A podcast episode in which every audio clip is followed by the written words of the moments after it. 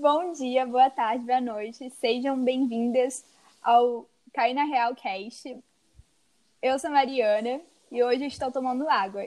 E hoje temos uma ilustre presença do Jordan Lessa. E aí, gente, tudo bem? Bom, eu sou Jordan Lessa, tenho 53 anos. Mariana é testemunha de que não pareço ter 53 anos, já indo para 54, ansioso na fila da vacina. Todos estamos.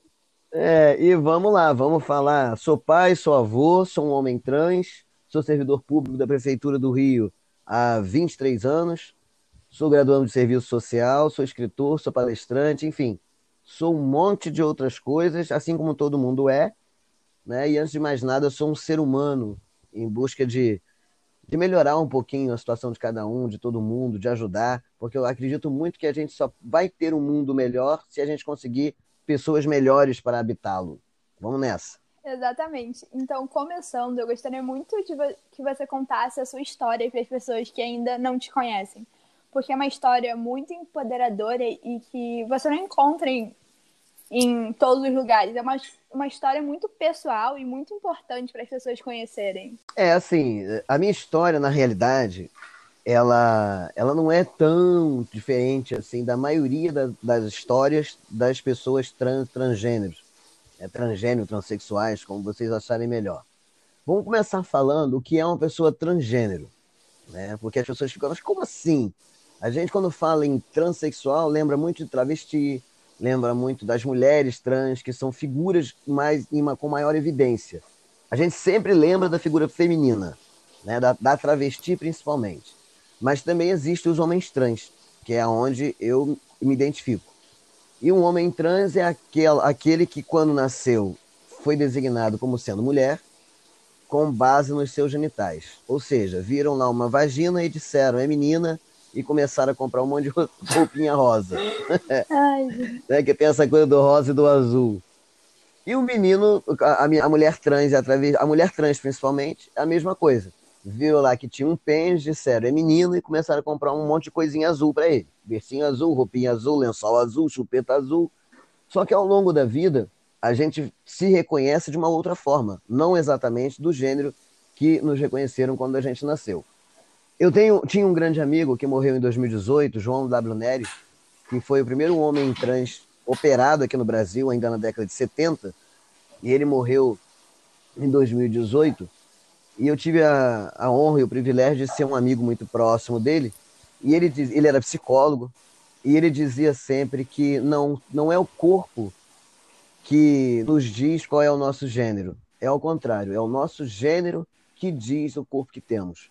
Então, independente de cirurgia ou não, de hormônio ou não, do que você faça no seu corpo ou não, porque tem pessoas trans que não querem fazer nada, Sim. E, mas elas se reconhecem, se identificam com um gênero diferente daquele que foi designado quando nasceram.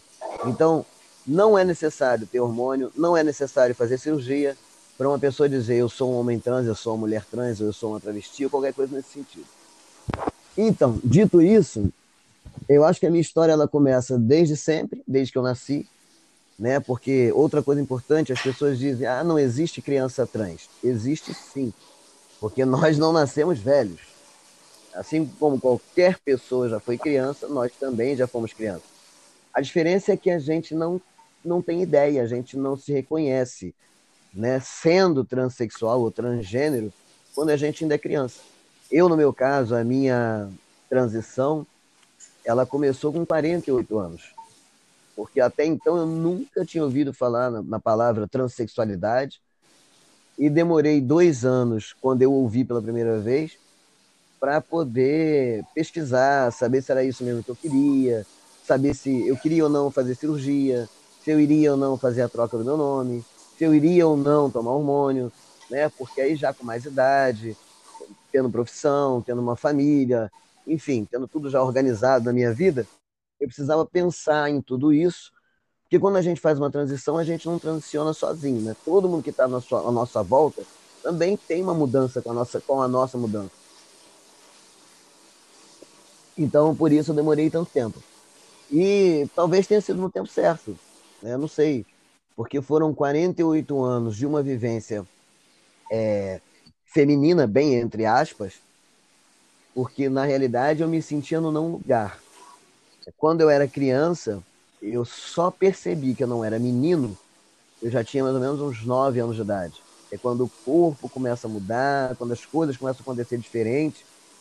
Porque até então eu achava que ia nascer um pintinho, que eu ia ficar igual aos meus amiguinhos. E aí, com o tempo, eu fui percebendo que as coisas não eram dessa forma. Até que um dia minha mãe, eu perguntei para minha mãe o que era masturbação, que eu tinha lido numa revista, e ela gritou comigo dizendo que aquilo era uma coisa que mulher da rua fazia. Aí eu, caraca, ai, quase, ai. como assim? Sabe, mulher, o problema não era ser mulher da vida, mulher da rua, porque eu não tinha nem noção do que era. Mas quando falou aquela coisa de mulher, eu falei, mas peraí, quer dizer então que eu não sou menino igual aos outros meninos? Foi ali que a ficha começou a cair. E aí foi dos nove até os meus doze anos mais ou menos, nesse limbo, sem saber direito quem eu era, sem ter nenhuma informação sobre sexualidade. Outra coisa também que é bom a gente chamar a atenção quando a gente fala né, da educação sexual, da importância é isso, é para a gente crescer sabendo, se reconhecendo, conhecendo o próprio corpo, não deixando que outras pessoas toquem o corpo de uma sim, criança sem que ela sim, saiba o que está acontecendo. Exatamente. Né? E na minha época de infância, a gente está falando aí de 40 e tantos anos atrás, né? década de 80, isso era um tabu, era, era quase um assunto proibido em casa, não podia falar nada. Infelizmente, algo, é. dentro de algumas famílias ainda é tabu. Dentro das escolas é Exatamente. é tabu. Então é, uma, é ainda muito recente essa coisa de mudar a perspectiva desse olhar que, tipo, orientação sexual é, entre aspas, ensinar a fazer sexo, que na verdade não é isso. Não, não tem nada a ver, é muito pelo contrário. A educação sexual, ela é para ensinar você sobre o teu corpo, sobre as tuas possibilidades, sobre quem é você, sobre o espaço que você ocupa no mundo, até uma, uma medida protetiva para as meninas, principalmente. Né? Também acontece com os meninos, mas as meninas sofrem muito mais com a questão da pedofilia, com a questão da violência sexual. Então, se as crianças já tivessem essa educação para entender qual é o momento de perigo, qual é a pessoa que, de repente, num gesto, naquela coisa do carinho, né? Do senta aqui no colo do titio, isso seria evitado, porque a criança ia ficar alerta. Não, não vou porque eu sei que não pode.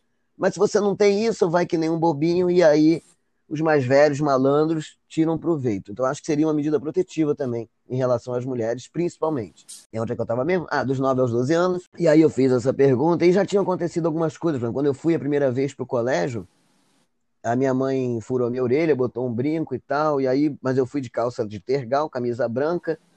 E aí, quando eu fui subir as, as escadas assim, um garoto olhou para mim e falou assim: Você sendo um menino, por que, que a sua mãe botou um brinco em você? eu olhei para ele, não sei, porque eu não sabia que era criança.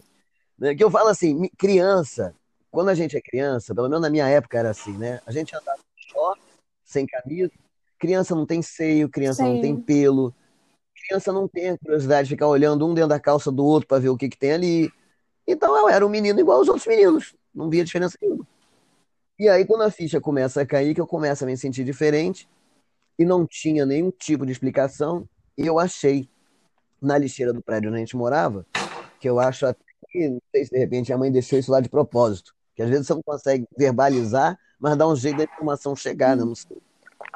Eu achei um livro grosso pra caramba que chama-se Relatório Height, que fala sobre sexualidade. E falava sobre tudo, né? E aí na parte que fala sobre, naquela época ainda se chamava homossexualismo, era visto como doença, isso hoje não é mais. Não existe, tá, gente? Homossexualismo. Hoje é homossexualidade. Eu li a parte da homossexualidade voltada é, para a relação homoafetiva entre mulheres. E aí eu me identifiquei mais ou menos ali com algumas coisas que eu li, mas ainda não era aquilo. Não era 100% aquilo. Aí eu desisti, eu falei, quer saber? Não vou mais. Então essas foram as minhas primeiras referências, né, que, que falavam de sexualidade mas eu continuava perdidão porque aquilo ali não me representava, eu não me via dessa forma. Até que chegou um ponto que eu falei, quer saber uma coisa? Eu não vou procurar mais caixinha nenhuma, eu vou ser só só eu e tá tudo certo. Aí quando foi um dia eu encontrei uma menina que veio do Rio Grande do Sul para o Rio, na porta do colégio, e a gente começou a conversar, porque eu me achava diferente, eu me achava uma aberração, eu achava que eu estava doente, eu achava que eu tinha que esconder de todo mundo, né? Porque eu já tinha passado por uma série de situações na família, eu sabia que eu não podia acessar a minha mãe para esse tipo de conversa. Sim. E aí, conversando com essa amiga, ela falou assim para mim. Primeiro, ela começou contando para mim algumas coisas e disse que eu não era o único. E aí, ela me fez entender que era muito mais natural e tinha muito mais gente igual a mim do que eu imaginava. Aí, ali, eu comecei, pô, então eu não sou o único, eu não sou doente, eu não sou uma aberração. Só que eu não conheço outras pessoas iguais a mim. Que também tem isso. Naquela época, a gente via muito as travestis a gente não via as, as mulheres lésbicas. Uhum. Era muito raro, porque era tudo muito dividido em guetos. Então, tipo, tinha um barzinho na Zona Sul onde as mulheres lésbicas frequentavam. Mas você não via essas pessoas circulando no dia a dia. Né? As travestis, elas só saíam à noite. Elas iam para os barzinhos, para as boates à noite. Eu não tinha idade para frequentar esses lugares. Então eu não via pessoas iguais a mim. E aí ela me deu essa explicação, eu fiquei mais tranquilo. Só que aí começa a, a, os hormônios da idade, né? Começam a aflorar e eu começo a me apaixonar pelas meninas da escola. Nunca tive nada com ninguém, mas eu me apaixonava. Eu comecei a ter ciúme, porque eu via elas com o namorado e tinha ciúme, e eu fui percebendo que o ciúme não era do namorado, o ciúme era das meninas. Eu queria ter alguma coisa com elas que eu não sabia nem o que era. Uhum. Mas eu me apaixonava por elas. E eu tinha, é, brin fui brincando com as minhas amigas, com vizinhas, e aquela coisa de brincar de casinha, brincar de, de, de fotógrafo. E eu admirava o corpo feminino, mas não tinha a menor ideia do que estava rolando. Para mim era muito natural aquilo e nunca teve uma conotação sexual realmente. Nunca teve a coisa de, de querer beijar, de querer abraçar, de querer levar para cama, nada disso. Era só uma, um amor platônico. Já tinha quantos anos na época? Ah, isso foi 11, 11 12 Ainda, anos. tá. Até que eu me apaixonei de verdade pela filha de uma, de uma senhora que trabalhava na nossa casa. E com ela aconteceu realmente uma primeira vez. E foi maravilhoso, porque eu me senti livre. Só que a minha mãe não gostou muito da ideia, claro. Ela descobriu, ela demitiu a senhora, e junto com, com ela a filha também foi embora. E aí ficou tudo muito complicado, porque nesse mesmo momento eu já tinha aí uns 12 para 13 anos. Nesse mesmo momento eu descubro que eu sou adotado. E aí eu estava apaixonado, longe da pessoa que eu gostava, e descobri que não era filho dos, dos meus pais, porque eu descubro que sou adotado. Ou seja, a minha cabeça deu um nó. Com certeza. Né? E nesse momento eu, eu acho que eu estava, acho que é nona oitava. Isso, exatamente. Do fundamental, né? E aí eu, eu também abandono o colégio, porque eu fui, fui para aula no dia seguinte e eu não conseguia estudar, não conseguia prestar atenção em nada, eu chorava o tempo todo. É como se o mundo tivesse assim, abriu um buraco no chão e eu caí dentro dele. Uhum. E a relação com a minha mãe, cada vez pior, né? Meu pai tinha questões de alcoolismo e a gente não conseguia se, entender. se dar bem. É. E eu ficava muito sozinho, muito com ela. E aí tinham dois irmãos, não, meu irmão que é o do meio e a minha irmã era caçula mas eu sou o mais velho, então tudo era nas minhas costas também. Porque antigamente era assim: se os irmãos faziam coisa de errado, o mais velho que pagava o pato. É, eles ficavam faziam bagunça, era porque eu não tinha tomado conta. Se eles quebrassem alguma coisa, foi porque eu deixei. Se eles não tomaram banho, era tudo assim, né? Ainda tem muita. Hoje em dia ainda tem muita família que é assim. Né? Naquela época era quase que de praxe assim, passar isso, o bastão para o filho mais velho. Nessa relação ruim com a minha mãe e esse envolvimento com essa menina, eu fugi de casa algumas vezes para ir atrás dela. E numa das vezes que eu volto para casa, a minha mãe me internou. É, primeiro foi assim: primeiro ela me internou no, no, no manicômio, que hoje em dia não existe mais, era um lugar conhecido como depósito de gente. E lá eu ficava assim, como é que pode, né? Eu era uma pessoa, uma das mais novas ali dentro. Eu acho que não tinha ninguém da minha idade ali. Você já tinha, tinha muita gente mais 15, 14, É, por aí. Não tinha, devia ter uns 14 muito anos. Muito novinha. 13 para 14 anos. Porque na, de, depois de muito tempo que essas coisas todas aconteceram, eu descobri, né, era permitido que você fizesse a internação compulsória. Então, se um filho era homossexual, se um filho tivesse síndrome de Down, se, uma, se fosse uma pessoa com qualquer tipo de deficiência, qualquer coisa que incomodasse a família, você simplesmente internava essa pessoa. Não teria que ir num psiquiatra, psicólogo? Não. Caraca. Não. Você, você podia fazer a internação compulsória sem precisar dar satisfação para ninguém. Nesse momento que eu estava no olho do furacão, né, que eu deixei de estudar, que eu estava longe de quem eu gostava, que eu descubro que eu sou adotado, cara, é a única coisa que me restava, sabe? E aí eu experimentei na época, porque eu precisava desplugar mesmo, eu precisava, obviamente, de alguma forma uma fuga. Ou eu me matava ou eu fumava maconha. Eu acho que, era, acho que no momento era isso que tinha na minha cabeça. Ou eu fazia uma coisa ou eu fazia outra, porque eu estava muito surtado com aquilo tudo acontecendo e sem ter, sem ter ninguém para conversar, para me apoiar, para se é. identificar, para ter tipo, eu não sou o único nessa situação. É. E foi muito pelo contrário, né? Todos os apoios que eu buscava era justamente para reforçar as coisas que minha mãe fazia comigo. Uhum. Porque, tipo, é, quando eu fui levado para o primeiro manicômio, uma tia, que é uma irmã dela que é médica, foi quem preparou tudo, quem, quem esquematizou tudo para me levar para esse lugar. Tanto é que elas vão comigo para lá. Ela falou assim: olha, a gente vai te levar para um psicólogo. Vai, ok. Que eu cheguei para minha mãe num belo dia e falei para ela assim: mãe, eu tô com dois problemas. Eu já não aguentava mais. Aí ela, com aquele jeito delicado dela, ela chegava no trabalho, sentava no quarto. Não, eu não quero papo com criança agora. Eu falei, pô, mas eu preciso falar contigo. Aí ela de novo me deu um outro fora. Na terceira vez que eu insisti, eu falei: olha só, eu tô fumando maconha e gostando de uma garota do colégio. Aí ela pá, me mandou pro quarto, me botou de castigo. Eu falei: olha, você vai pro seu quarto, só sai de lá com a segunda, numa segunda ordem, quando eu te chamar. E eu fiquei lá no meu quarto, esperando a segunda ordem. Quando a segunda ordem veio, ela falou assim: olha, sua tia e eu vamos te levar a um psicólogo.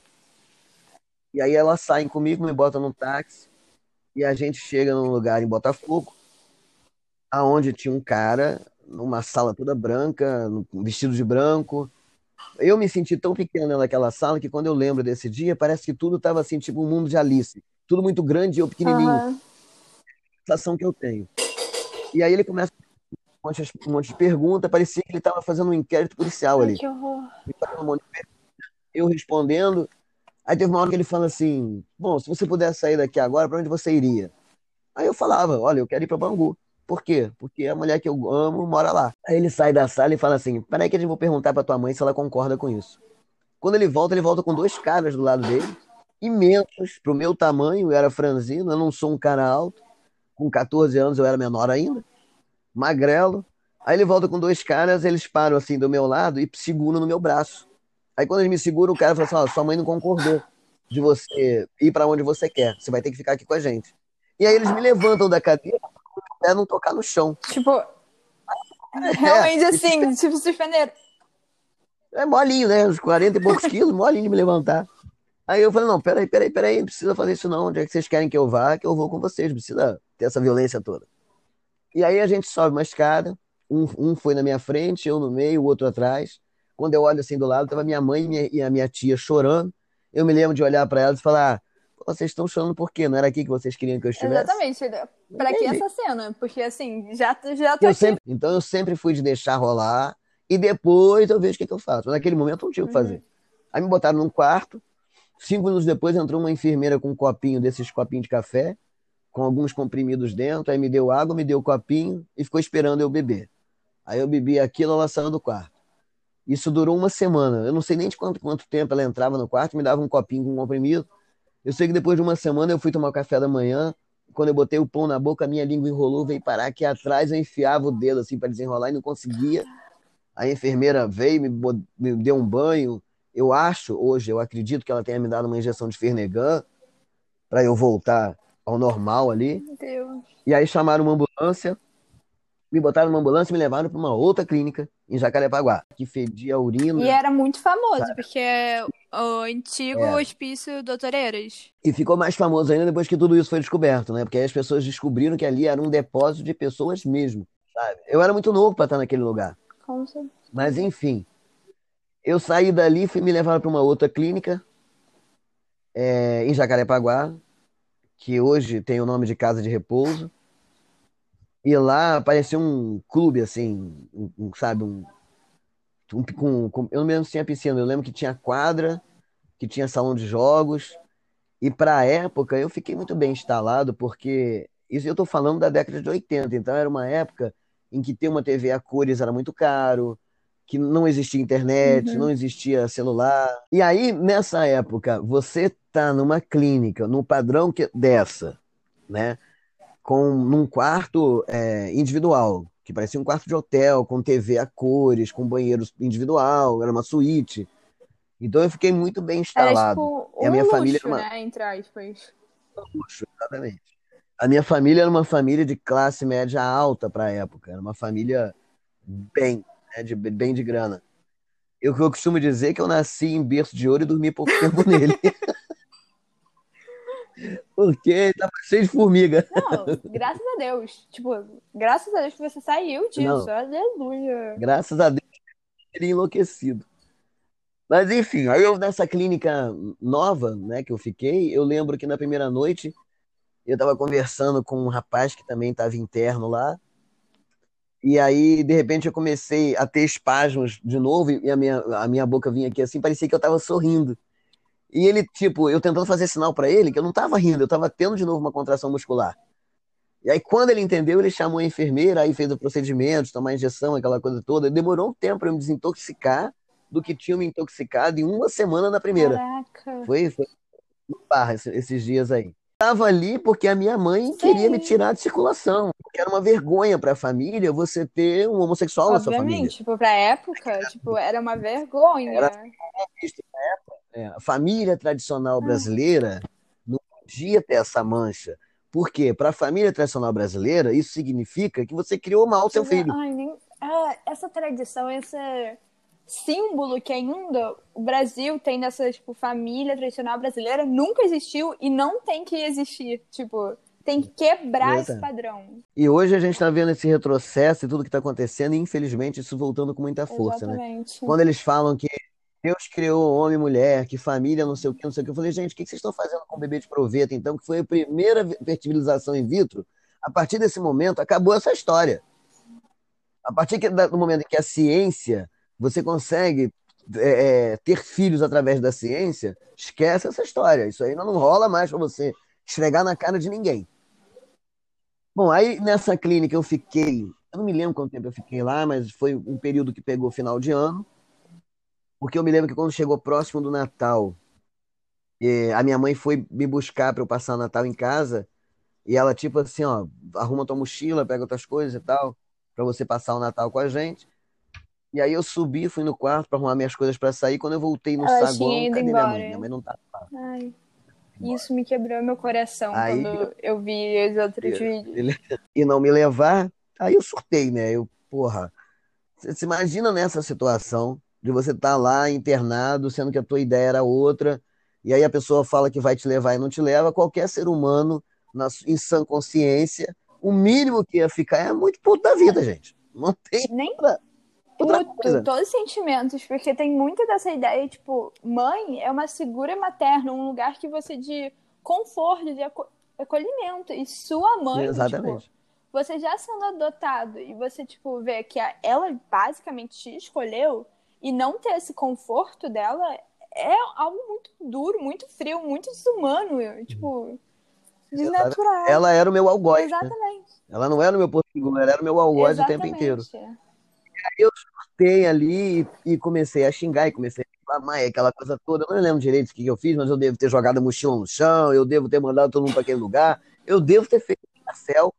Né? Eu tinha na época 14 anos, mais do que natural que fizesse. Gente, praticamente É. uma criança em uma situação É, desumana, assim, no mínimo era pra ser dessa forma. pois é. Aí me pegaram, me levaram para uma sala que fica na parte de trás da clínica, e ali eu conheci o que se chama eletrochoque, que é uma coisa também absurda. Que não sei como.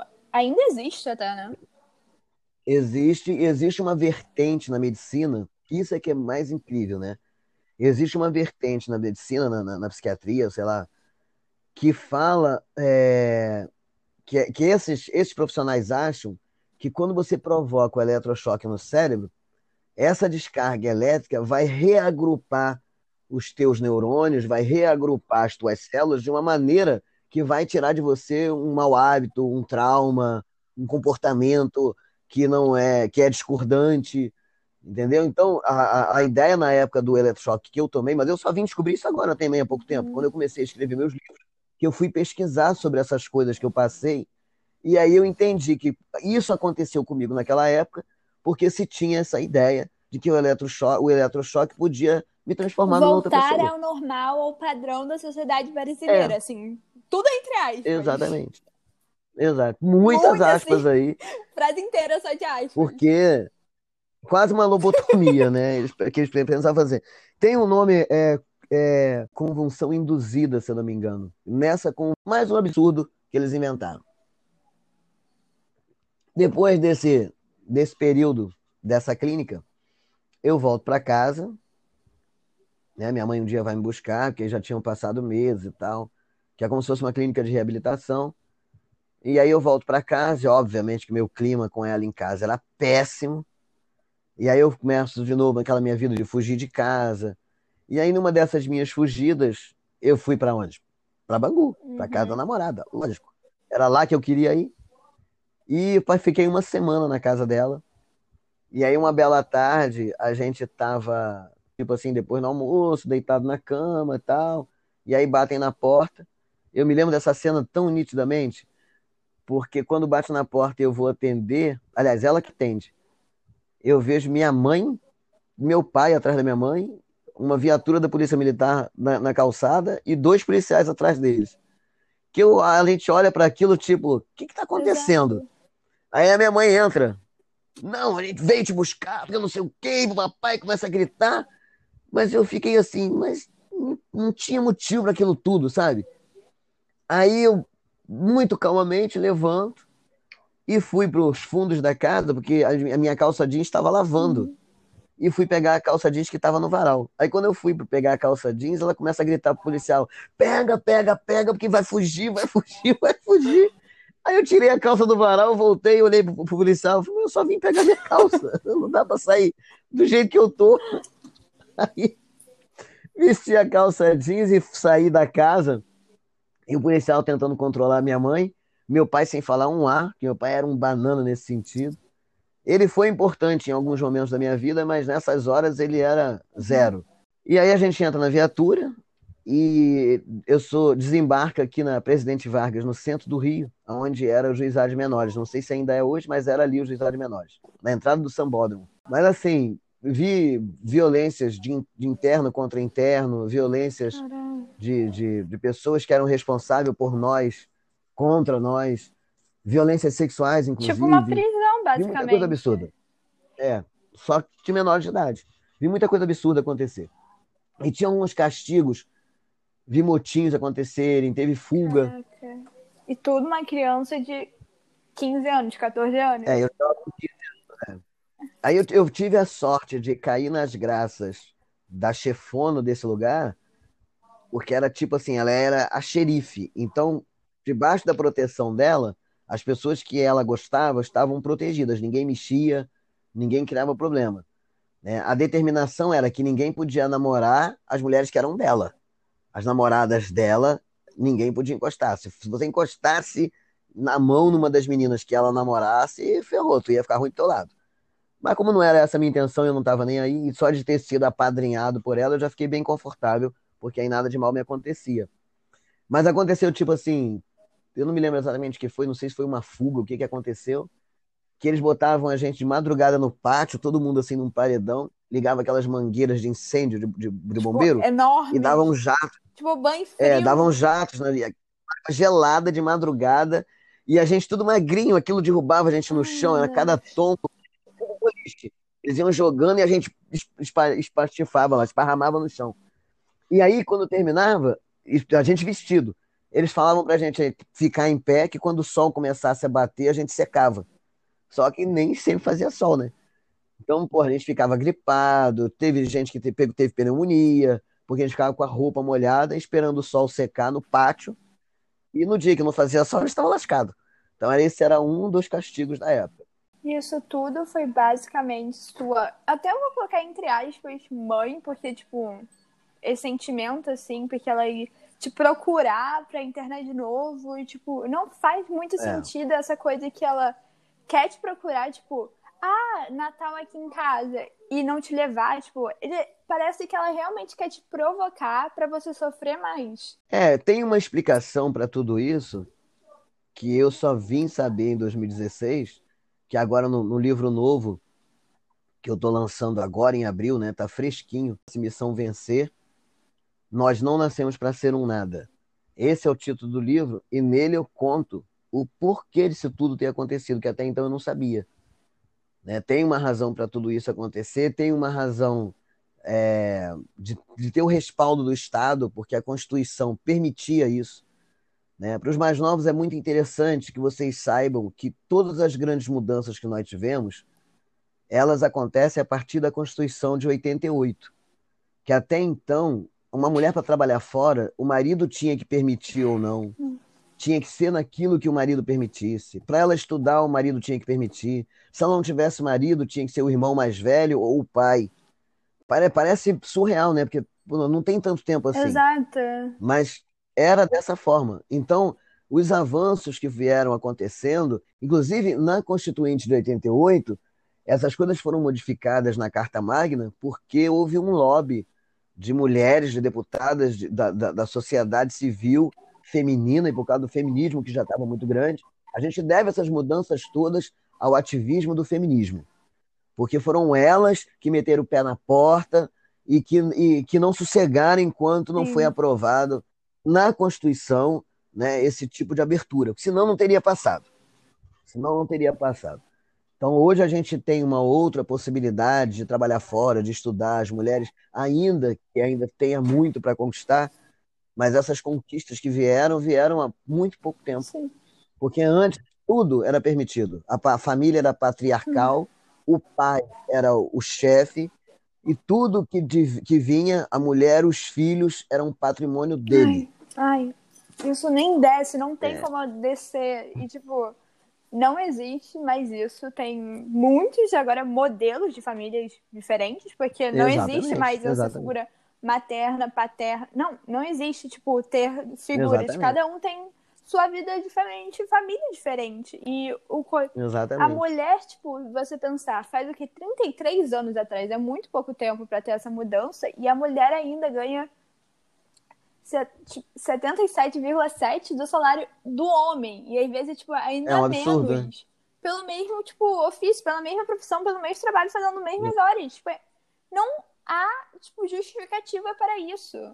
Porque, ah, ok, a gente equipara. Então, vamos botar aqui: o piso salarial é X para todo mundo. Mas aí o homem vai ganhar uma gratificação por causa disso, por causa daquilo, por causa daquilo outro, e a mulher não. Eles vão estar sempre arrumando um jeito de dizer, não, porque o homem é o que mantém a família, a mulher não. Sendo que isso já não acontece. Exato. Isso já não existe há muito tempo. Mas é uma luta constante, né? As nossas leis, se as leis fossem garantidas, as pessoas às vezes falam assim, ah, porque as pessoas trans lutam por direitos mas os direitos estão todos na Constituição. Eu falei, gente, se o que está na Constituição fosse tivesse valendo, a gente precisava estar tá lutando para nada. O problema é que está na Constituição, mas ninguém cumpre.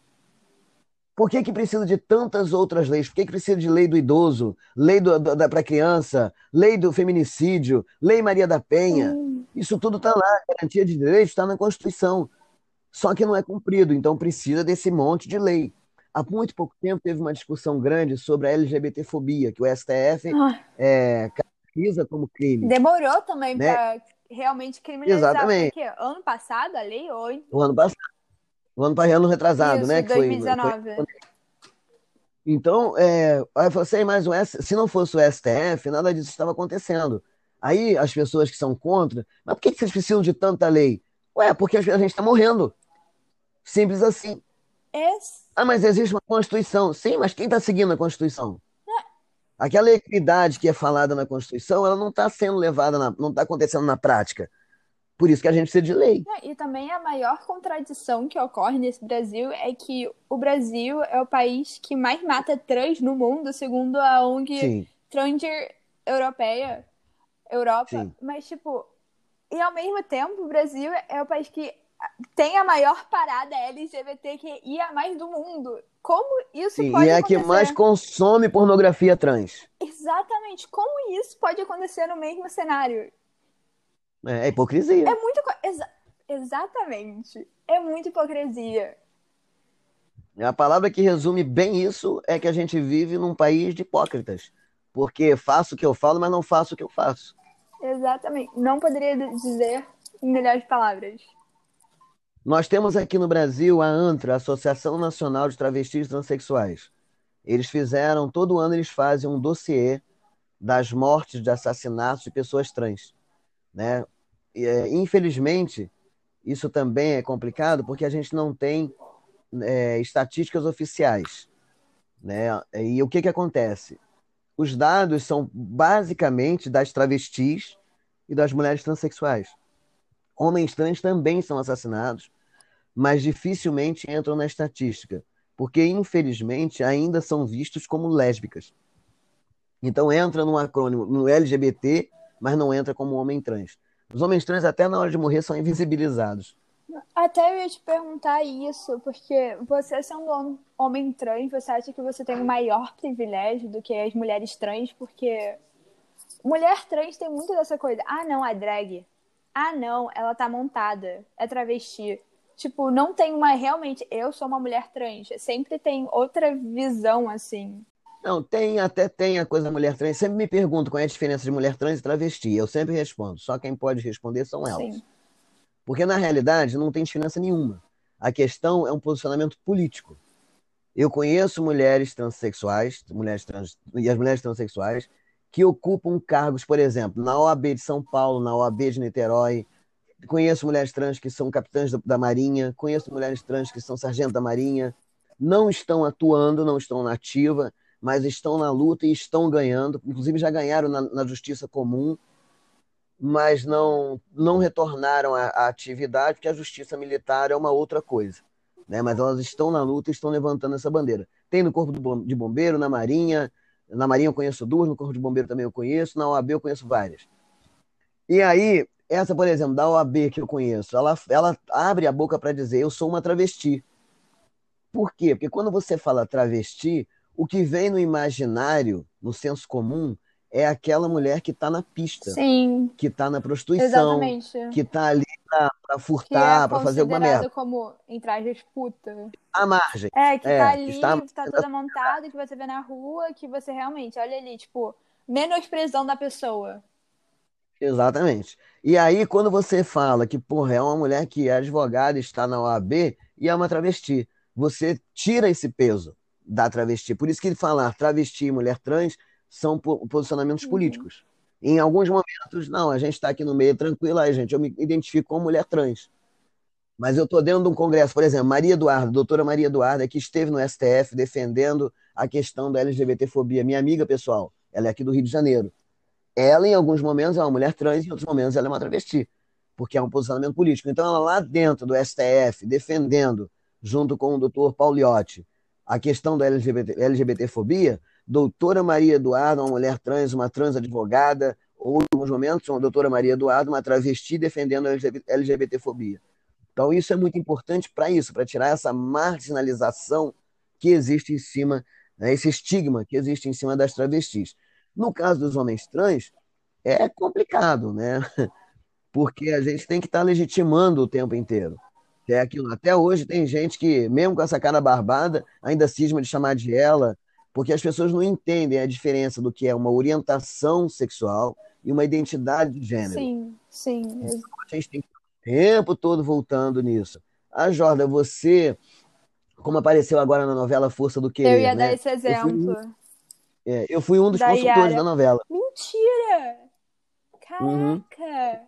Fui o João Neri, o Tarso, né, que, que, que fez um papel porque João era velho demais, eu também já sou velho demais, e para ficar mais próximo da idade da, do Ivan, o Tarso foi, foi chamado para fazer esse papel. Mas aquela cena da psicóloga, quando a Ivana começa a se descobrir, aquela cena é o que está no meu primeiro livro. Que é a psicóloga dizendo que não era bem assim, que a minha mãe me leva ao psicólogo. Aí o psicólogo chama a minha mãe para conversar e diz para minha mãe que eu não tinha problema nenhum, que o problema era com ela, que ela sai me arrastando do consultório. Uhum. Aquela cena é a cena que está no meu livro. Né? Aquela, e aí estava caminhando tudo bem. Quando no final o Ivan se reconhece como sendo um homem trans gay, caraca, eu recebi foi muito telefonema. Jordan, o que está acontecendo Como isso é agora? possível? Eu... Não sei o que, não sei o que lá. Ai, gente. Eu tava entendendo tudo, agora não tô entendendo mais nada. Que tipo, você a gente entende. Né? Você antes gostava de mulher, você continua gostando de mulher, sua identidade é masculina, então você é um homem trans hétero. Ok. Mas como é que é esse negócio de ser um homem trans gay? Aí... Olha, foi. São duas coisas completamente diferentes. Isso que, isso que deveria ter mais pautas dentro das escolas, porque tem que explicar isso para as pessoas começarem a entender. Isso é, já é um grande avanço colocar isso numa novela, porque a novela todo mundo vê e começa a entender de um pouquinho em pouquinho. Exatamente, principalmente canal aberto, né? Exatamente. Porque quando é no, no, numa rede fechada e tal, é mais complicado, mas do povão tava vendo aquilo. Sim. Então, orientação sexual é porque você se apaixona. Qualquer pessoa pode ter qualquer uma das orientações sexuais. Mas bem perguntar, por que, que é orientação? Porque é o que seu coração manda. É para onde está direcionado o seu desejo, afetivo e sexual. Uhum. Ele pode ser afetivo pode não ser sexual, porque existem as pessoas assexuais que elas se apaixonam, mas elas não têm relações, elas não sentem necessidade de relações sexuais. Então é, é uma orientação afetiva sexual. E pode ser lésbica, né, que pode ser homossexual, lésbica e gay, pode ser bissexual, pode ser pan e pode ser mais uma infinidade de possibilidades. Sim. Né? E a gente não pode esquecer que ser hétero é uma orientação. E qualquer uma dessas pessoas, cisgênero e transgênero, que como eu já falei no início, transgênero é aquele que nasce e é designado sendo menino ou menina, e ao longo da vida se reconhece diferente, e cisgênero é aquele que está tudo certinho ali. Ele nasceu, disseram que era menina, cresceu como menina, se reconhece, se sente confortável na condição de feminina, na condição de mulher. Essa é uma pessoa cisgênero. O cis vem do, pre, do, do prefixo do latim, que significa do mesmo lado. Trans é o que transcende, é o que transborda.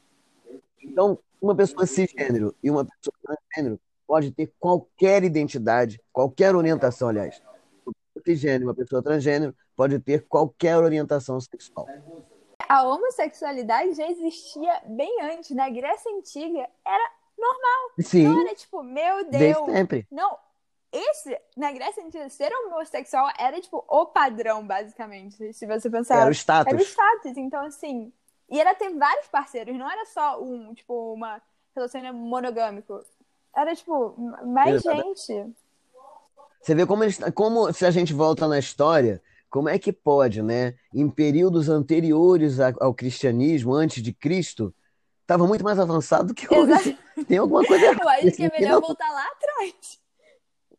Se existe a palavra evoluir, nós estamos evoluindo. A gente não está evoluindo, não é possível. Né? E, e, as pessoas, eu acho interessante que as pessoas julgam os comportamentos, os padrões, como se a nossa cultura fosse a única predominante, não só na, na, na nossa sociedade, não, mas no planeta todo. Né?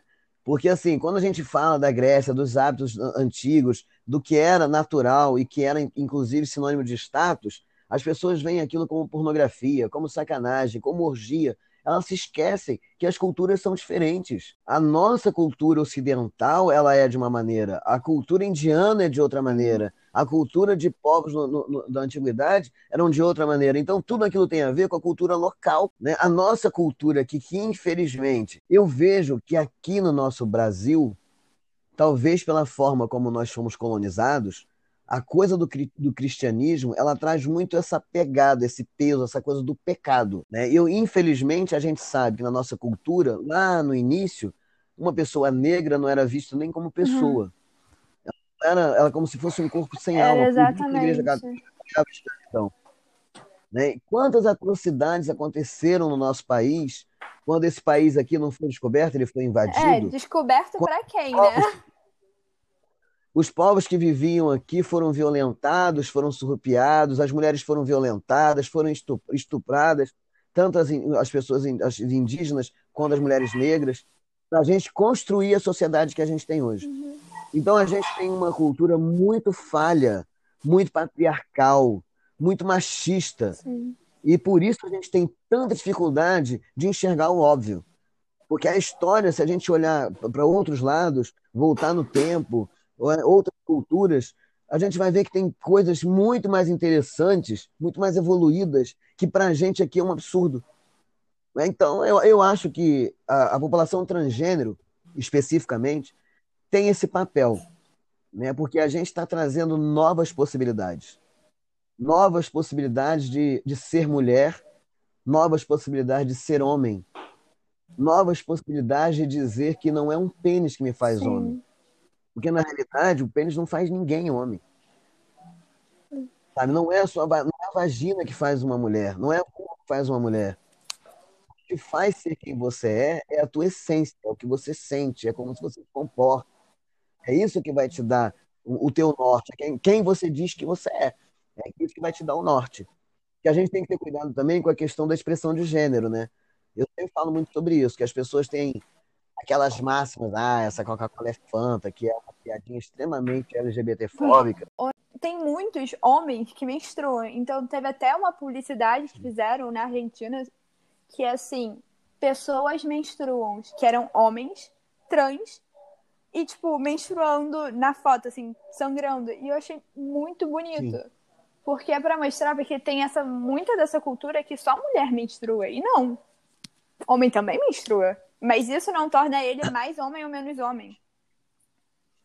Aqui no Brasil está acontecendo um movimento também. Teve até um festival chamado Menstruação, se eu não me engano, há pouco tempo. Tem um amigo meu que está participando.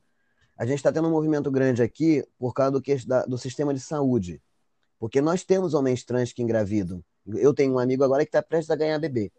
E ele está fazendo todo o pré-natal dele numa UPA de Copacabana, se eu não me engano. Né? Mas no início foi muito complicado, porque o sistema de saúde ele já tem o pré-nome retificado. O que, que significa isso? é, eu sou Jordan Lessa, na minha certidão de nascimento, eu sou Jordan Lessa. Certo? Mas se eu precisar ir ao ginecologista, o sistema de saúde não me atende. Porque o sistema de saúde coloca lá que ginecologia feminina. Isso no sistema, se você colocar o meu nome, meu CPF, vai aparecer Jordan Lessa, gênero masculino, sexo masculino, que é o que está na certidão, eu simplesmente não tenho acesso. A mesma coisa as mulheres trans e as travestis, que já retificaram prenome e gênero se elas precisarem do urologista, se precisarem fazer exame de próstata, porque é uma coisa que não tem como ser tirada, elas não têm acesso. Uma forma de você matar a população pelos cantos. De, tipo. Exatamente. É uma exclusão. É uma exclusão e não é tipo, meu Deus, estamos excluindo socialmente. Não, estão excluindo, é, tipo, perdendo vidas. Porque se, se você acontecer isso, eu vi numa dessas entrevistas que você falou que se você encontrar sua neta, se eu não me engano, tipo, ela. Meu neto. Seu neto, e você ir no hospital precisar de você, não vai aparecer. É, porque na certidão de nascimento do meu neto eu tô como avó, e na certidão do meu filho, nos documentos do meu filho, eu tô como mãe. Né? Ex existe a possibilidade da gente fazer a retificação no, na certidão de nascimento deles. Isso aí não tem problema nenhum. Da mesma forma que eu fiz no meu, a gente pode no cartório pedir para mudar no deles, mas aí eu teria que mudar o do meu filho para poder mudar o do meu neto.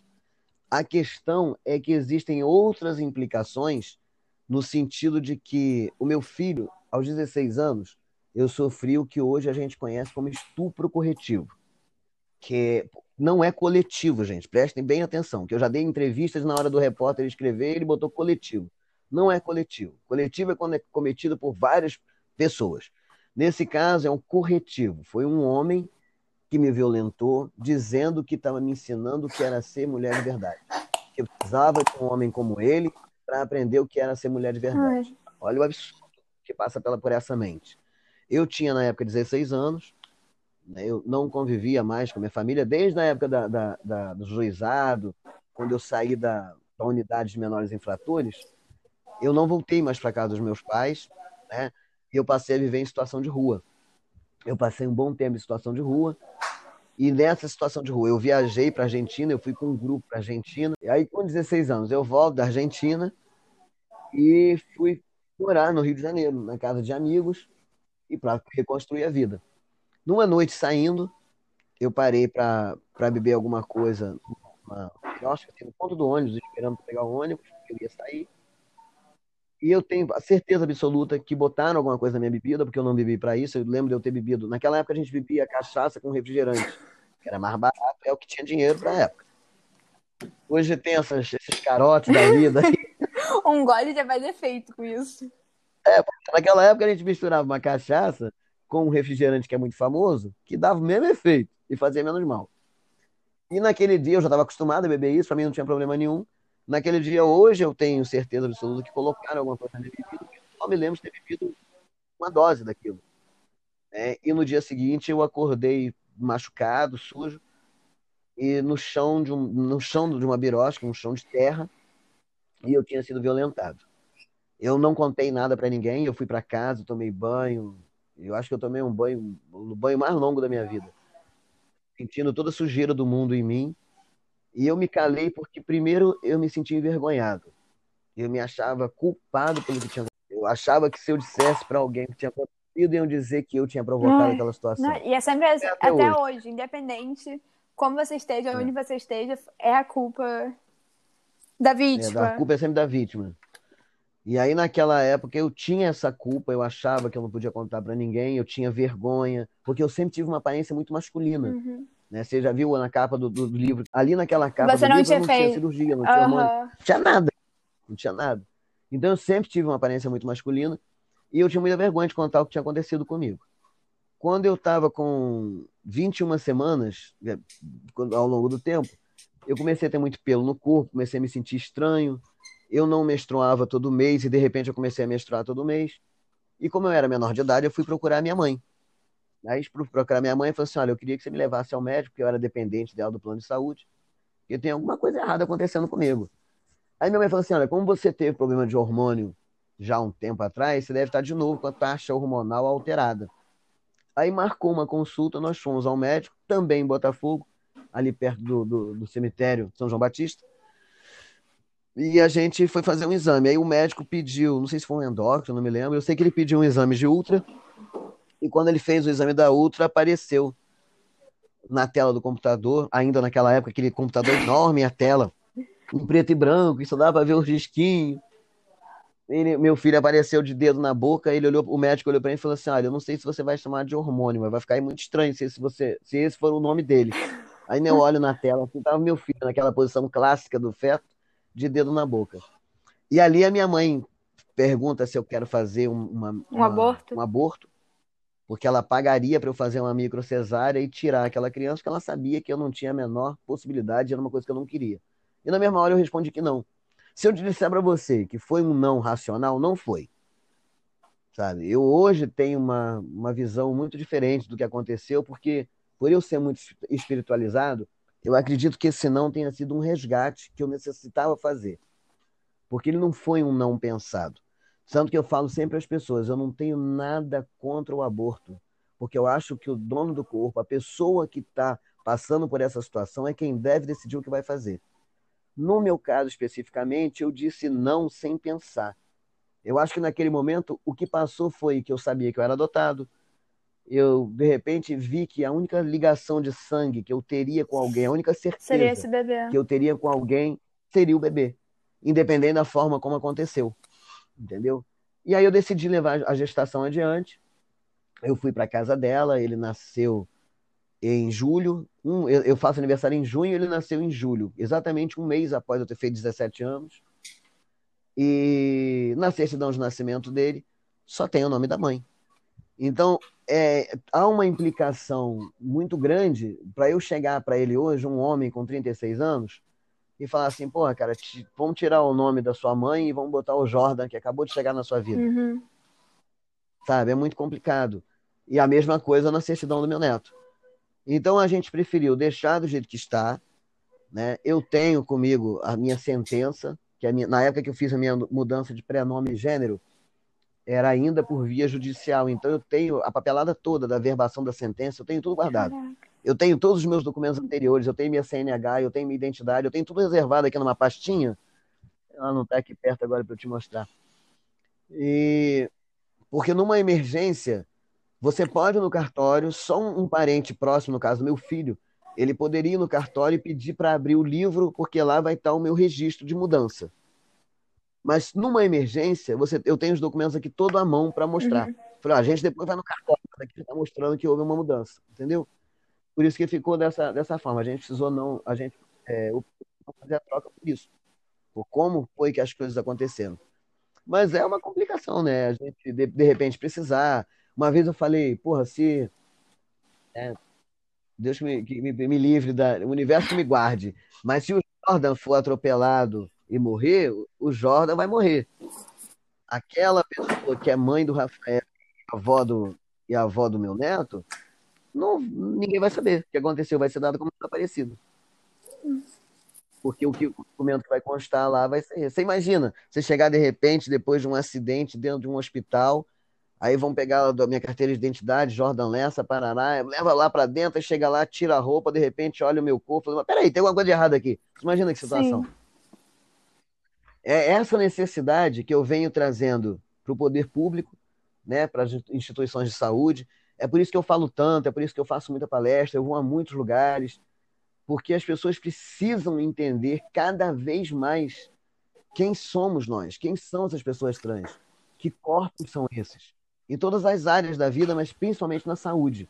Porque o que, que acontece? O Hospital Perdenesto é um hospital de referência no Rio de Janeiro para as cirurgias do processo transexualizador.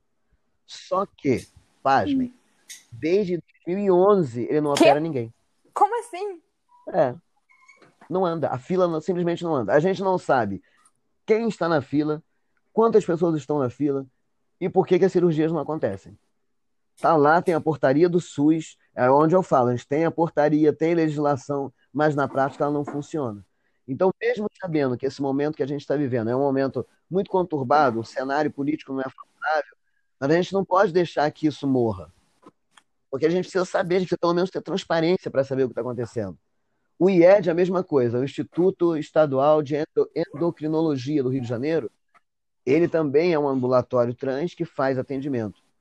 É, a, a, a pessoa ela vai pela clínica da família, pede para ser inserida no sistema, do sistema ela é encaminhada para o IED. O IED hoje está com 300 pessoas na fila e não consegue atender mais ninguém. E a gente está pedindo transparência nisso. Eles fizeram uma parceria com o Hospital Gafreguinin, para que se façam cirurgias lá, porque o IED não tem CTI, para desafogar o Perdenés, para fazer essa fila andar. E até agora a gente não sabe por que isso não aconteceu. Isso é competência do Estado. Sabe? Então, é, eu estou com essas petições aí, fazendo o máximo para que elas tenham muitas assinaturas para poder bater na porta e perguntar por que isso não está acontecendo. Porque em, em, algum momento, esse cenário que a gente está vivendo, isso vai passar. Se Deus hum, quiser. Tomara. Eu espero que seja só até 2022. para que a gente fazer as coisas andarem, né?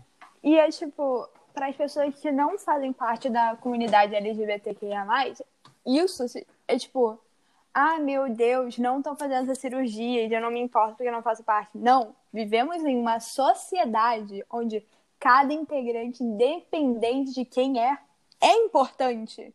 Então, assim, é uma questão de é direito, direito, né? Então, essa coisa, ai meu Deus, não estão fazendo cirurgia. É importante. Se você entrasse numa sala e alguém, tipo, tivesse várias pessoas e perguntasse se você conhece alguém, familiar, amigo, é, se você é, faz parte da comunidade, todo mundo vai levantar, porque todo mundo conhece alguém ou é. E, tipo, é essencial. Então, isso é, é surreal que em meio século XXI não acontece nada disso. É, tem questões assim que as pessoas não conseguem entender muito bem, que, por exemplo, é uma questão de direito. Quando as pessoas falam assim, ah, o SUS é gratuito. Não, gente. Quem está dizendo para a gente que o SUS é gratuito é porque a gente não precisa fazer igual o plano de saúde e chegar lá e pagar para ter um atendimento. Mas o SUS ele não é gratuito. Somos nós que sustentamos o SUS com os impostos que a gente paga. E uma pessoa trans, uma pessoa do acrônimo LGBTQIA+, ela paga imposto como todo mundo. Então é uma questão dela exercer cidadania, exercer o direito que ela tem, usufruir do direito que ela tem, porque aquilo lá também é pago por ela. Outra questão que as pessoas não têm noção é que, por exemplo, a questão das cirurgias, para quem quer fazer, ela é muito séria, porque às vezes isso define a vida da pessoa. Eu conheço histórias de mulheres trans que tentaram decepar o próprio pênis com uma faca de Ai. cozinha. Que é insuportável. A dor, é insup... a dor de dentro, Você a dor de fora. Exatamente. Existem casos dessa natureza. Inclusive, uma das que conheço, graças a Deus, está viva. Conseguiram socorrer a tempo. Ela está aí hoje, é uma pessoa incrível. Mas ela tentou, porque é, é, o desespero é muito grande. Né? Eu conheço histórias de homens trans que, da mesma forma, tentaram tirar os seios usando faca de cozinha. Sabe? Então, não é uma, uma questão de, de privilégio, não é uma questão, é uma questão de, que separa vida e morte. Porque, por exemplo, eu quando eu falo para as pessoas, eu tenho, eu fiz todas as cirurgias que eu gostaria de fazer, usando os meus privilégios, como a Mari perguntou antes, se eu me sinto privilegiado. Sinto, infelizmente sinto. Eu sinto e reconheço o meu privilégio enquanto uma figura masculina, branca, numa sociedade machista e racista como a nossa. O que eu costumo dizer sempre que é importante que você reconheça os privilégios e saiba o que fazer com ele. Que é por isso que eu continuo dando a cara. É que como servidor público e tendo esses meus privilégios, eu poderia muito bem tirar os meus dias de folga para pescar, podia estar tranquilo vendo televisão, assistindo uma série na Netflix, fazendo qualquer outra coisa. Mas esse não é um papel que me cabe, esse não sou eu. Então eu pego todo esse privilégio para tentar dizer para o maior número possível de pessoas que é o privilégio de adentrar espaços ontem onde outras pessoas não podem estar, para dizer para elas que aquelas pessoas que não estão ali, eu sou igualzinho a elas. Eu passo as mesmas dores, apesar de ser branco, de ter uma leitura masculina.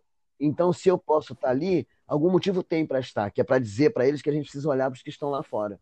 Que tem muita gente que está lá na Baixada Fluminense, que está na periferia, que está lá no sertão de Sergipe, que não tem acesso a nada disso que a gente está discutindo. Uma travesti que mora na favela, ela sai de manhã para comprar um pão sem ter certeza que vai estar viva de noite. E a gente aqui fora, o nosso mundinho branco, o nosso mundinho privilegiado, está falando de adoção, está falando de troca de nome, está falando de cirurgia. Então eu aproveito para falar dessas coisas que são nossas, mas também dessas que são essenciais e que as pessoas também não têm acesso. Então a, a questão da cirurgia para quem quer fazer, muitas vezes ela pode significar que essa pessoa continue viva. Pode significar que essa pessoa é, não adoeça. Pode significar que o Estado não vá pagar para cuidar dessa pessoa mais tarde. Porque se ela não consegue ter acesso de forma legítima a um serviço de saúde legítimo, ela vai procurar isso de alguma forma. E a gente sabe que está cheio de gente aí fora fazendo um monte de coisa, né? Bom, aplicando silicone, fazendo cirurgia sem ter, capacitação para isso, causando um dano muito causando um dano muito maior que depois é a gente mesmo que paga. Mas é muito complicado, a gente tem muitas barreiras ainda para para derrubar. Mas um dia a gente chega lá. Talvez não para minha geração. Tomara que eu falo, minha seja. É, eu espero ser uma semente, como os que vieram antes de mim plantaram essas sementes para que eu pudesse ser hoje o Jordan que eu sou. Né? Já avançamos muito, já foi muito pior. E eu me vejo hoje nesse papel, de ser a semente do que vai vir para gerações futuras. O meu neto é uma geração futura. Tomara que para ele, quando ele tiver na minha idade, as coisas estejam mais tranquilas. Sim, tomara. Até eu fiquei bem curiosa quando você foi o primeiro homem trans da Guarda Municipal do Rio de Janeiro. Sim. Eu sou o primeiro homem trans da Guarda Municipal do Rio de Janeiro. Eu sou o primeiro homem trans a representar o poder público na Conferência LGBT de 2016, que foi a última que tivemos. Sou o primeiro homem trans a conduzir a tocha olímpica no Rio de Janeiro, representando o poder público. Isso é legal? É legal, mas é também para a gente refletir, porque enquanto a gente for primeiro, é porque o restante todo está sendo invisibilizado. Se só eu ocupo esse lugar, cadê o restante? Sim. Sabe? Quando a gente fala, é a mesma coisa quando a gente fala de uma pessoa negra. Ah, é uma pessoa negra que está ocupando uma cadeira na Academia Brasileira de Letras. Se só ela está ali, cadê os outros? Exatamente. A questão da representatividade das pessoas estarem ali como pessoas. Pago um preço alto por isso, pago. Né? Porque, querendo ou não, eu faço parte de uma instituição que é extremamente machista. Né? Mas é, é continuar lutando, não tem é, jeito. É, eu... eu sempre falo assim, se eu ficar em casa, olhando pela televisão, tudo que está acontecendo, sem fazer nada, eu vou infartar. Então eu prefiro infartar lutando. Isso é bonito. Porque eu fiquei pensando assim, como que as pessoas começaram. Porque, infelizmente, ser, tipo, da guarda municipal é, tipo, um, um local machista. E como essas pessoas Muito. viram, porque você fez sua tran em transição entre aspas, porque sempre foi, mas, tipo, transição Sim. física para as outras pessoas da sociedade começaram a notar uma diferença em você. Como que foi para eles, tipo, a forma que eles te tratavam, agiram? Olha, Mari, eu, eu tive o respeito de algumas pessoas não é fácil, não foi e continua não sendo, porque eu sei que ainda tem muito tititi nos corredores, tem muita coisa sendo dita é, nos bastidores, né? Mas é aquilo, eu hoje eu sou um homem de quase 54 anos, então muito pouca coisa hoje me atinge. Porque eu acho que eu já trilhei um caminho que me dá essa me dá esse direito de, porra, quer falar, fala, entendeu? O importante é que eu vou continuar fazendo para quem quer ouvir, para quem quer mudar, para quem quer entender. Né? Não é fácil, mas existe uma, uma questão que também eu reconheço e faço questão de falar sempre, que assim, eu fiz uma transição, como você bem disse, a Guarda Municipal, como a maioria das forças de segurança, não posso dizer todas, porque eu não faço parte das outras, mas é um viés extremamente machista. Né? Que, até para as mulheres adentrarem nas forças de segurança, como Polícia Federal, é, Polícia Civil, Polícia Militar e as Forças Armadas, foi uma luta também. E ainda não são muitas, Exatamente. porque é uma, são instituições machistas. E aí a gente pensa o seguinte: hoje, a Guarda Municipal, é, quando sai, por exemplo, saiu um novo livro ou fez alguma coisa, aparece lá, a Guarda Municipal fez isso, fez aquilo, e a Guarda estampa isso na, na intranet, né? Eu fiz história na prefeitura, essa coisa toda, mas isso tem muito a ver também com o gancho do viés machista. Porque quando eu saio do feminino e faço uma transição física para o masculino, para essa instituição machista, não, melhor dizendo, para os machistas que fazem parte da instituição, uhum. que não é a instituição que é, são as pessoas que, que acompanham. É. é. porque nem todo mundo é. Mas... Então, para essas pessoas que fazem parte da instituição, é como se eu tivesse subido um degrau é como se eu agora fizesse parte do grupo. É como se eu entrasse pro clube do Bolinha. Ai. Agora eu sou um homem igual a eles. Ai, tá. Entendeu? É duro falar isso e reconhecer, mas é uma realidade. Porque eu fico imaginando se fosse o contrário. Se fosse um homem que tivesse feito a transição para o gênero feminino e hoje, sendo guarda, dissesse: Eu sou uma guarda trans. Será que a guarda municipal colheria do mesmo jeito? Será que os colegas veriam do mesmo jeito? Então o viés machista ele também está aí. Sim. E é de... Ai. O negócio é o que, que eu vou fazer com ele, né? Eu saber que ele existe, eu sei. E aí fazer com ele é não, não reproduzir o machismo, é não produzir e não reproduzir o machismo, o que não é fácil. Né? Porque eu hoje, por exemplo, por algumas pessoas, eu sou visto como um homem trans gay. Porque, por não Ué? querer reproduzir o machismo. É. Ué? Porque, tipo. É, eu acho situação de, por exemplo, de você olhar para uma mulher na rua, comentários de grupo, é, assistir pornografia, sabe? Falar alguma coisa sobre uma mulher que, que eu vejo que aquilo é um comentário machista. Ou eu saio do grupo, ou eu sou contra, ou eu falo, gente, olha só, vamos pensar. Por que vocês estão agindo dessa forma? Qual é a necessidade? Qual é a afirmação que você precisa para agir dessa forma? Qual é, Jorda? Porra, tu agora tá virando a mão, tu agora é viadinho? Ai, eu cansei de ouvir não, isso. Impressionante, porque viado parece que é um xingamento para independente de qualquer. Exatamente. Viado é um xingamento. Exatamente. Ai. Mas é no sentido de dizer que, porra, você não é tão macho, porque você não acompanha esse, essa masculinidade tóxica. Masculinidade frágil, masculinidade tóxica. Segurança tremenda, sabe? Eu não preciso dessas coisas para ser quem eu sou. Mas para chegar nesse processo, eu também tive que entender que aí é que, antes de eu fazer minha transição, eu era extremamente machista. Hoje eu olho e falo, caramba, como é que eu fui tão machista assim? Porque eu acho que era uma questão de autoafirmação. Que se eu não me colocasse daquela forma, eu ia ser atropelado. Se você não fosse viril o suficiente, forte, Exatamente. esse padrão que consideram como se fosse homem. Não, homem tem que ser Exatamente. macho, viril, tem que ser assim. Tem que ser o pinto enorme, tipo, tem que ser o cara. Isso afeta toda Exatamente. a sociedade, independente do seu gênero, da sua orientação. Afeta. Todas as relações, tudo. Tudo, tudo. Azeda tudo. É como pingar limão no leite. Isso azeda tudo. É sério. Mas é um processo você se reconhecer e falar assim, porra, eu fui assim, preciso mudar isso. Porque na realidade, a gente nunca vai estar 100% pronto. Ninguém. Sim. Todos nós fomos educados, fomos criados, a nossa, a nossa cultura, os nossos preconceitos, eles estão muito arraigados. Sim. Porque a gente acha que é muito natural. Quando você consegue, começa a desconstruir, ver que não é, não deve ser dessa forma, que isso não é natural, que isso foi ensinado imposto. e que você precisa fazer um é, imposto, que você precisa fazer um processo de desconstrução, caraca, demora um tempão, que você de vez em quando se pega falando alguma coisa ou fazendo alguma coisa que mentalmente você, opa, peraí, peraí, peraí, peraí deixa eu consertar isso que não é bem assim. Entendeu? Então é um processo contínuo. Não tem um dia que você vai falar assim, não, agora eu estou pronto, não sou mais machista, não sou mais preconceituoso. Não vai acontecer isso com ninguém. E outra coisa que eu fiquei pensando na nossa conversa. Como você via a sociedade antes e depois da sua transição para exterior, como a sociedade, tipo, realmente, agora, agora sim, porque você é homem, porque a sociedade parece que, assim, tem que ser homem quando a pessoa aparenta ser homem. Olha, eu posso dizer que eu vejo da mesma forma. Eu acho que o que mudou a, a relação entre mim e a sociedade é que eu agora sei o meu lugar e antes eu não sabia. Antes é como se a sociedade, qualquer coisinha, me atropelasse e eu não tinha respostas para dar. Agora, porque aquilo que eu falo, né? As pessoas assim: ah, você acha que agora com essa leitura masculina você sofre menos preconceito? Não, porque eu não escondo.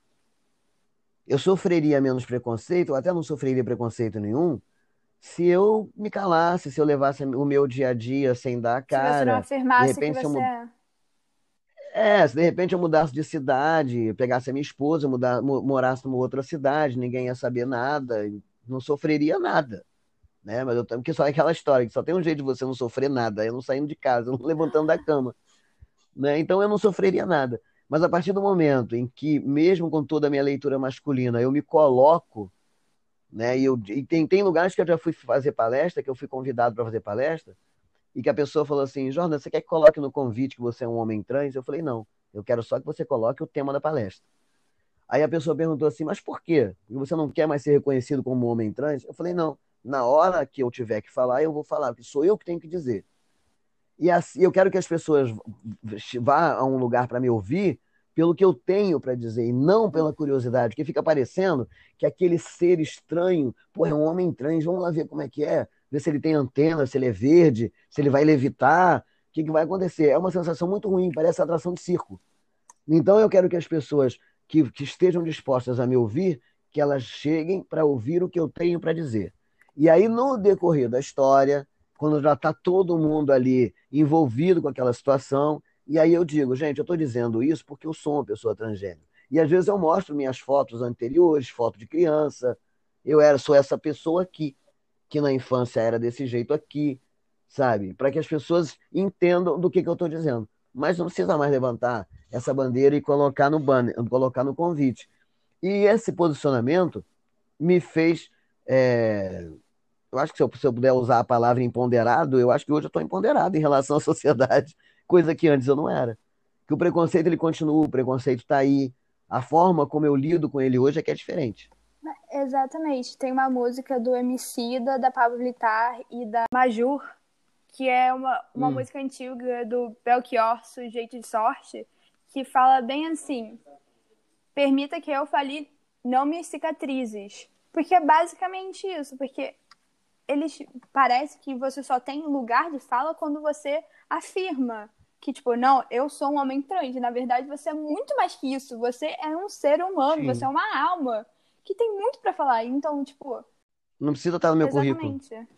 Porque se você pensar, uma pessoa cis não chega dizendo assim, ó, hoje vamos fazer uma palestra da Mari, que é uma mulher cis, branca, não vai... branca de classe média, exatamente. A gente não precisa fazer isso.